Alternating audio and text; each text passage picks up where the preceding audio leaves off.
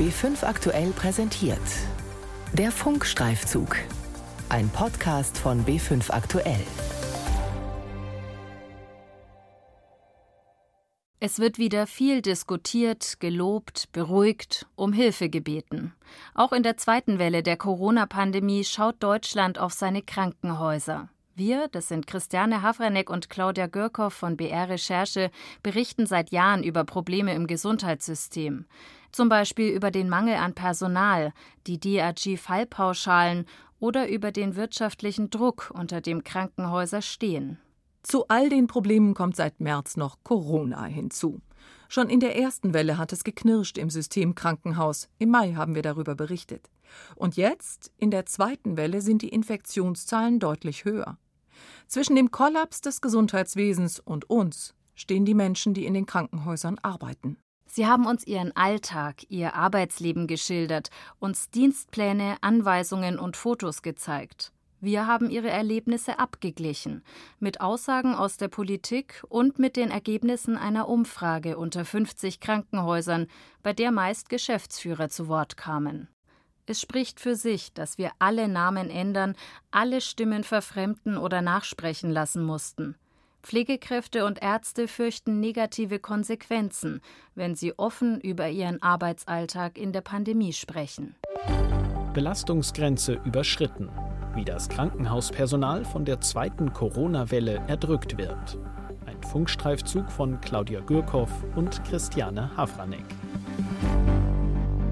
Paul ist Anfang 40, Familienvater. Und Paul ist Mangelware. Er ist ein hochspezialisierter Krankenpfleger. Noch. Denn Paul hat Corona hinter sich. Wir kennen ihn seit der ersten Pandemiewelle. Damals meinte er, er habe sich vermutlich in der Uniklinik, in der er arbeitet, angesteckt. Auch jetzt, acht Monate nach der Erkrankung, geht es ihm nicht gut. Viele andere Dinge wie mit Ausdauer, mit den Kindern toben oder eben doch schnell mal den Bus erwischen, das geht halt absolut gar nicht mehr.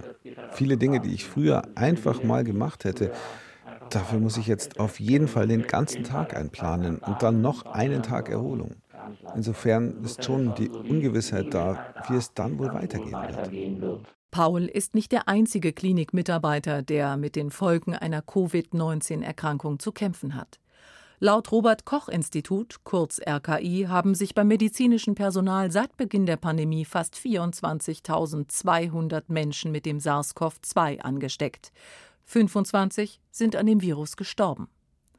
Was das RKI nicht erfasst, sind die Pflegefachkräfte und Mediziner, die an Langzeitfolgen leiden. Die überlegen, ob sie den Beruf noch packen. Und das liegt nicht nur an Corona. Paul meint, seine Gesundheit hat sich nicht gebessert, aber die Arbeitsbedingungen hätten sich in der Pandemie extrem verschlechtert. Mit dieser Aussage steht Paul nicht alleine da. Ich liebe meinen Job, aber ich schaffe ihn unter den Arbeitsbedingungen nicht mehr. Auf Dauer killt mich das. Man geht jeden Tag in den Krieg. Man kann nichts machen, außer den Dienst so rumzubringen, dass keiner stirbt. Es ist wirklich nicht das, was wir gelernt haben. Gar nicht. Und dann ist noch Corona obendrauf. Wir werden total verheizt. Dagegen war das früher super. Wir gehen jetzt schon am Limit. Viele Pflegefachkräfte und Medizinerinnen erzählen uns, dass sie am Ende sind. Nicht wenige weinen in den Gesprächen. Dabei hat die zweite Welle erst begonnen. Wie passt das zu der Aussage von Bundesgesundheitsminister Jens Spahn vor wenigen Wochen? Wir sind äh, noch mal deutlich besser gerüstet, als wir es im Frühjahr waren. Und, das ist wichtig, wir wissen auch mehr. Wir wollen wissen, wie die Krankenhäuser selbst sich für den Herbst und Winter gerüstet sehen. Wie im Frühjahr schicken wir 50 Kliniken, überwiegend in Bayern, einen Fragebogen. Häuser verschiedener Träger und unterschiedlicher Größe. Die Umfrage schlägt offenbar Wellen. Die Bayerische Krankenhausgesellschaft schaltet sich ein und schreibt uns, sie sei unser Ansprechpartner. Für die Krankenhäuser sei in der, Zitat, aktuell sehr dynamischen Lage der Aufwand zu groß, unsere Fragen zu beantworten. Wir bekommen insgesamt 20 Antworten. Fast alle geben in der Umfrage an, gut aufgestellt in die zweite Welle zu gehen. Trotzdem will der Großteil der Häuser anonym bleiben. Wir stellen fest, zwischen den Antworten der Geschäftsleitungen und den Schilderungen der Mitarbeiter liegen oft Welten. Oft steht Aussage gegen Aussage. Etwas, das sich wie ein roter Faden durch unsere gesamte Recherche zieht. Eine Recherche voller Widersprüche. Siegfried Hasenbein, der Geschäftsführer der Bayerischen Krankenhausgesellschaft, sieht die Krankenhäuser im Freistaat hier gut aufgestellt. Zum Beispiel in puncto Corona-Tests für das Personal. Das ist unterschiedlich, gibt es keine hundertprozentig einheitliche Linie. Aber ich glaube, die ganz große Mehrheit testet ihr Personal regelmäßig. Unsere Umfrage aber zeigt, wie uneinheitlich getestet wird. Von 20 Häusern testet etwa ein Viertel nach eigenen Angaben ihr gesamtes medizinisches Personal, teils jede Woche, teils alle zwei Wochen. Fünf weitere Krankenhäuser testen demnach nur in sensiblen Bereichen regelmäßig, wie etwa der Onkologie oder der Intensivstation. Bei jeweils etwa der Hälfte der antwortenden Häuser gibt es folgende Kriterien für einen Corona-Test. Entweder typische Symptome oder Kontakt zu Corona-Positiven. Allerdings mit einer Einschränkung. Mitarbeiter mit Schutzkleidung werden zum Teil nicht getestet. Fünf Krankenhäuser melden Reihentestungen. Das bedeutet, dass das komplette Personal mindestens einmal durchgetestet wurde, egal ob es Symptome hat oder nicht. Allerdings handelt es sich meist um Häuser, die bereits mit großen Ausbrüchen unter dem Personal zu kämpfen hatten. Es fehlt also eine einheitliche Teststrategie. Und viele Pflegefachkräfte und Medizinerinnen berichten uns von Testlücken. Personal wird nur getestet, wenn das Gesundheitsamt es anordnet. Wir wurden nur, als das Gesundheitsamt Druck gemacht hat, getestet und das war zweimal hintereinander, als wir den großen Ausbruch hatten. Mittlerweile sind Ausbrüche da oder ein Patient, aber es wird nicht mehr darüber geredet. Es interessiert auch keinen. Silvia, eine Pflegekraft an einem Klinikum in Oberbayern, ist wütend. Sie pflegt Corona-Positive und Verdachtsfälle. Ohne Tests weiß sie nicht, ob sie sich angesteckt hat, ihre Familie, Kolleginnen oder Patienten gefährden könnte. Positiv arbeiten, das geht für sie gar nicht.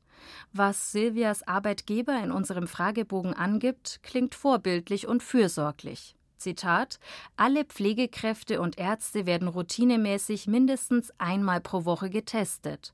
Nur laut Silvia stimmt das einfach nicht. Wir werden alle nicht getestet. Wir werden nur getestet, wenn wir Symptome haben während der Arbeit oder Kontakt hatten zu einem Patienten. Dann werden wir sofort getestet. Die Ärzte durften nach dem Kontakt mit einem Covid-Patienten sofort aus dem Dienst und wurden ersetzt. Die Pflegekräfte mussten weiterarbeiten. Wir fragen beim Krankenhaus nach, in dem Silvia arbeitet. Zunächst schreibt uns der Geschäftsführer, die Fragen seien zwar mehr als berechtigt, aus Zeitmangel sei es aber nicht möglich, darauf zu antworten.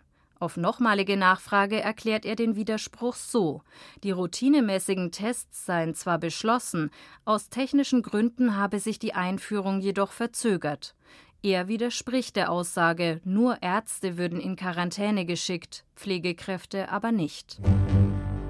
Einige Krankenhäuser in Bayern sind außerdem von einer Panne in einem Labor Anfang November betroffen.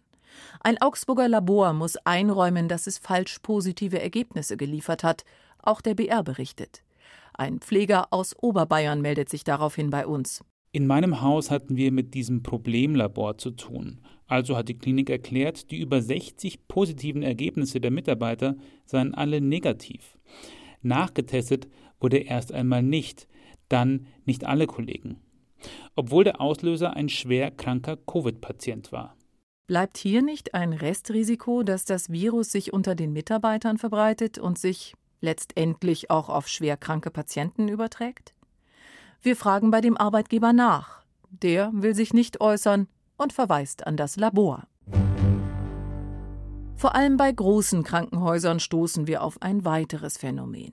Betriebsräte und Mitarbeiterinnen berichten, Leasingkräfte oder Beschäftigte von outgesourcten Firmen wie etwa Reinigungspersonal würden teils gar nicht getestet, obwohl es sich im selben Krankenhaus wie das Hauspersonal bewegt und das Virus zwischen Beschäftigungsverhältnissen nicht unterscheidet. Dass derart uneinheitlich getestet wird, dass Testlücken entstehen, beunruhigt viele. Auch Pfleger Paul, der in Nordrhein-Westfalen an einer Uniklinik arbeitet. Zum einen für das Personal fatal, für die Familien des Personals fatal und umgekehrt aber auch, um so eine Infektionskette unter Kontrolle zu bringen, fatal. Tatsächlich sind vor allem viele Pflegefachkräfte, mit denen wir sprechen, verbittert. Einige meinen, es sei sowieso egal, wie das Testergebnis ausfalle. In manchen Häusern arbeiten nach ihren Aussagen auch Covid-positiv Beschäftigte.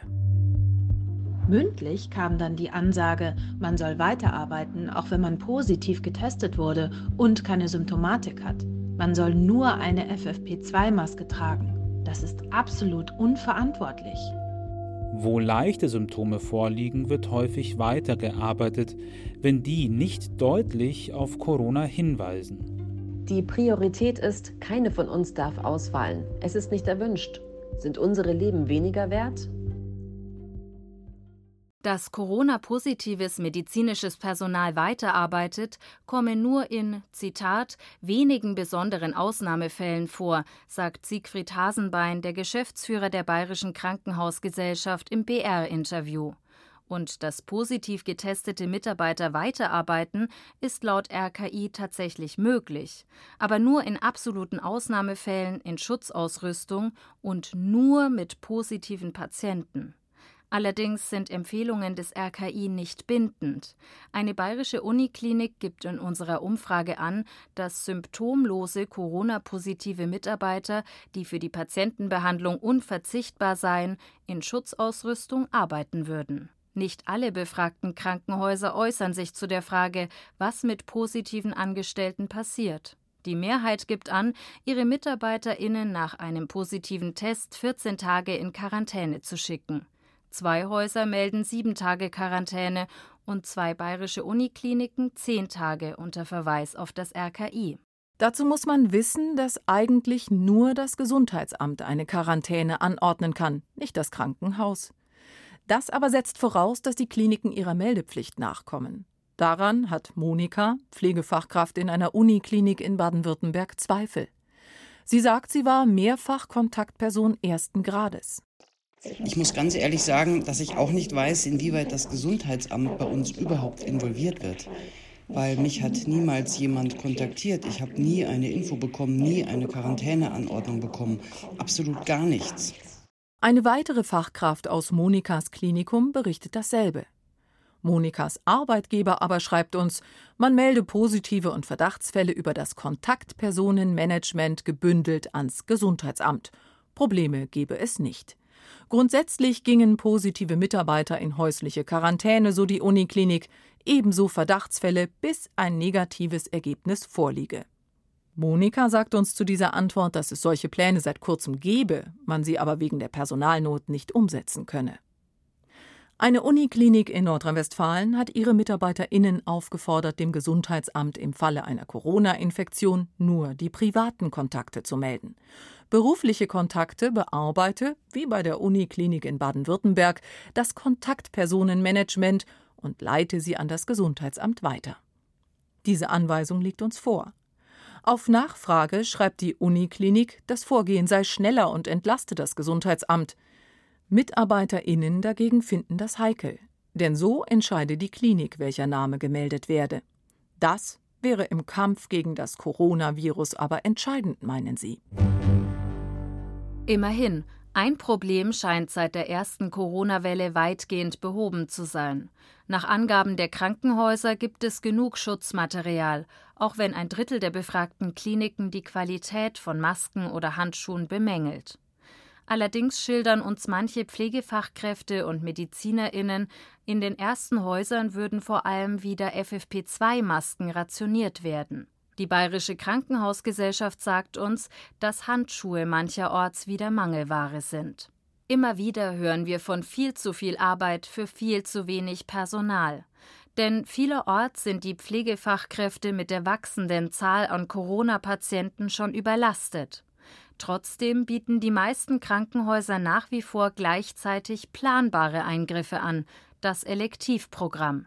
Silvia ist Pflegefachkraft in einem Krankenhaus in Oberbayern und hat nach eigenen Angaben über 100 Überstunden. Corona, sagt Silvia, bedeute unendlich mehr Arbeit für das medizinische Personal. Verdachtsfälle isolieren, Testergebnisse im Blick haben und Covid-Patienten in Schutzmontur sicher versorgen. Allein das An- und Ausziehen kostet nicht nur mehr Zeit, sondern es bedeutet auch mehr Stress. Silvia fühlt sich wie ein wandelnder Risikofaktor.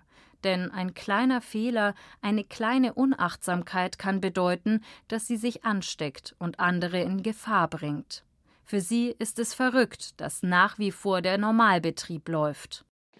Die fahren wirklich volles Programm. Es gab bei den elektiven Patienten eine Riesenwarteschlange, die jetzt reingearbeitet werden muss. Es wird operiert und wir können dann schauen, wie wir es machen. In unserer Umfrage geben 14 von 20 Krankenhäusern an, weniger Eingriffe als vor der Pandemie zu haben. Wieder stoßen wir auf einen Widerspruch. Denn nicht nur Silvia, fast alle der mehr als 50 Medizinerinnen und Pflegerinnen, mit denen wir geredet haben, berichten von übervollen OP-Plänen. Die Stationen laufen seit Ende Mai durchgehend über. Patienten liegen zum Teil auf dem Flur. Es geht zu wie am Fließband.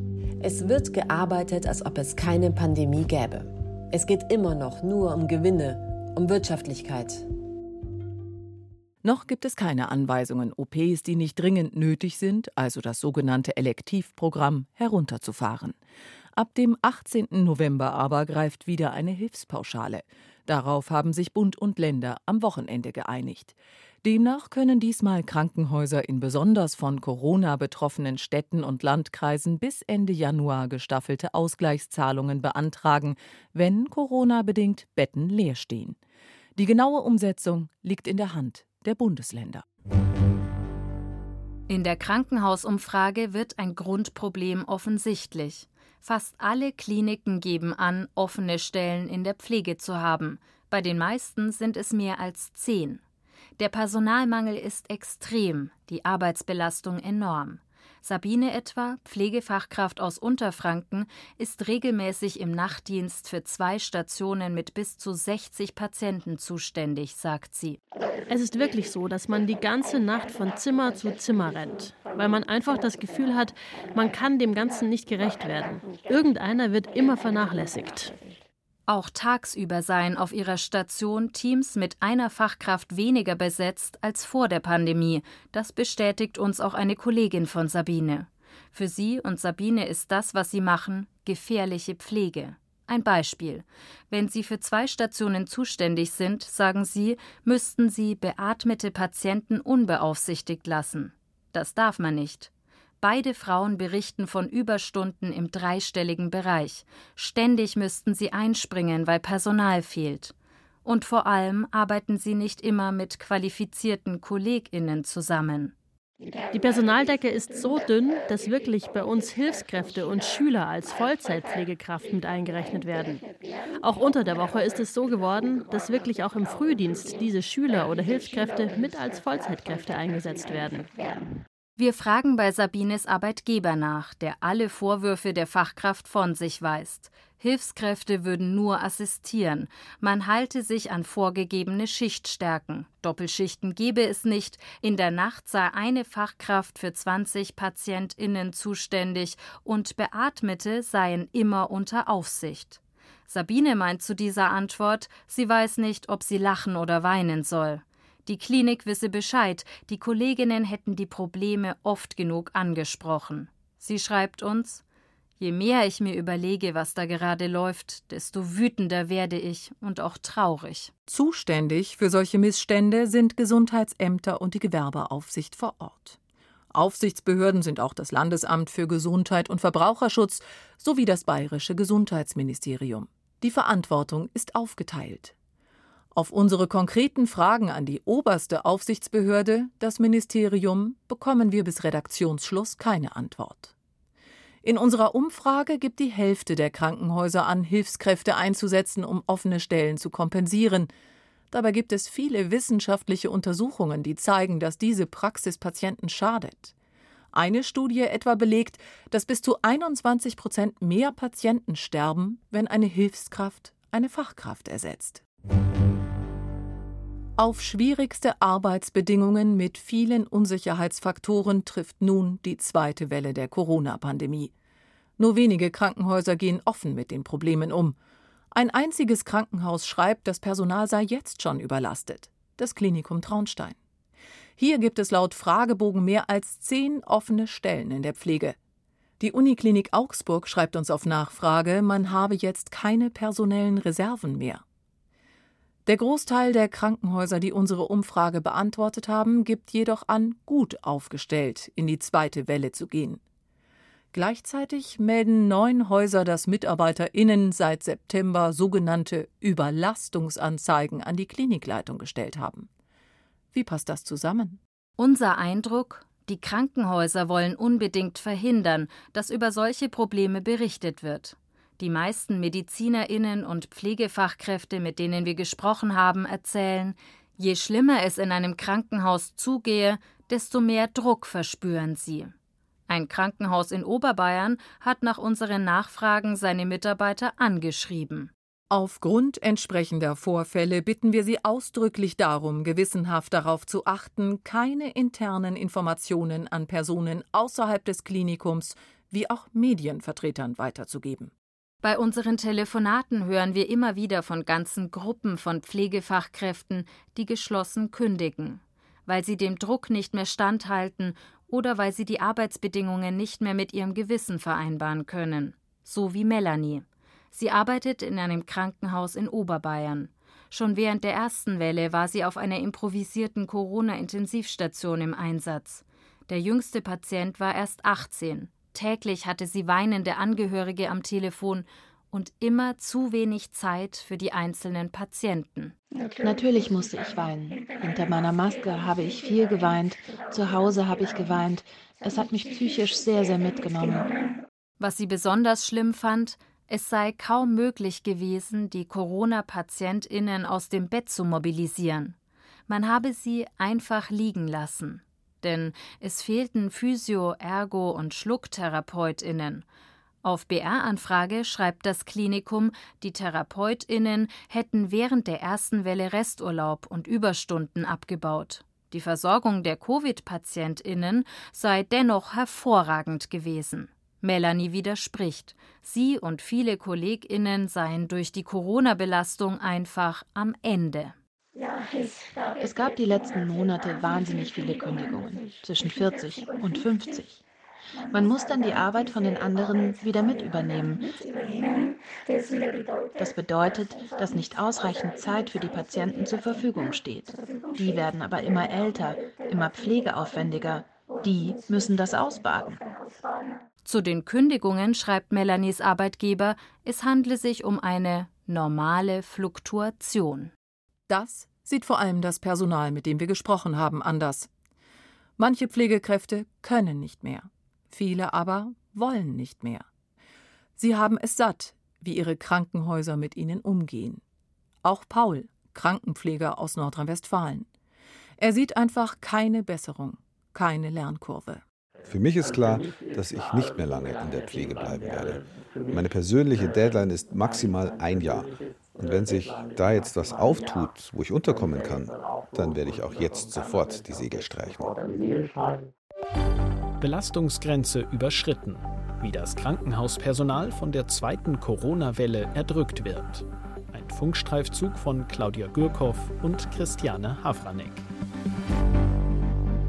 Redaktion Lisa Wreschniok, Verena Nierle und Veronika Wagner.